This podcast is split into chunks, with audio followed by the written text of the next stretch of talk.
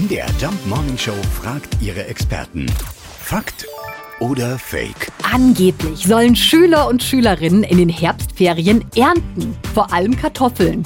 Wo kommt das denn jetzt her? Aus dem Internet, aber die Antwort, die kommt aus dem Zeitgeschichtlichen Forum in Leipzig. Dr. Cornelia Lobmeier. Der Herbst und die Kartoffeln, äh, das hängt ganz eng zusammen. Es gibt sogar noch umgangssprachlich einen feststehenden Begriff von den Kartoffelferien, der zum Teil heute noch gebraucht wird. Aber eigentlich weist dieser Begriff ganz weit in die Vergangenheit zurück, nämlich in die vorindustrielle Zeit, als ein Großteil der Bevölkerung noch auf dem Lebte in den bäuerlichen Familienbetrieben wurde jede Hand gebraucht und natürlich mussten auch Kinder mithelfen. Als dann die allgemeine Schulpflicht eingeführt wurde, wurden die Ferien zu den Haupterntezeiten eingeführt, damit auch schulpflichtige Kinder bei der Heuernte, Getreideernte oder eben auch bei der Kartoffelernte mithelfen konnten. Also, heute muss niemand mehr zur Kartoffelernte raus, aber früher, da war es tatsächlich normal, in den Ferien bei der Ernte zu helfen. Ja,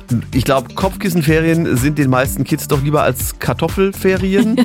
Ist aber nur meine Einschätzung. Fakt oder Fake? Jeden Morgen in der MDR Jump Morning Show. Mit Sarah von Neuburg und Lars Christian Karde. Und jederzeit in der ARD Audiothek.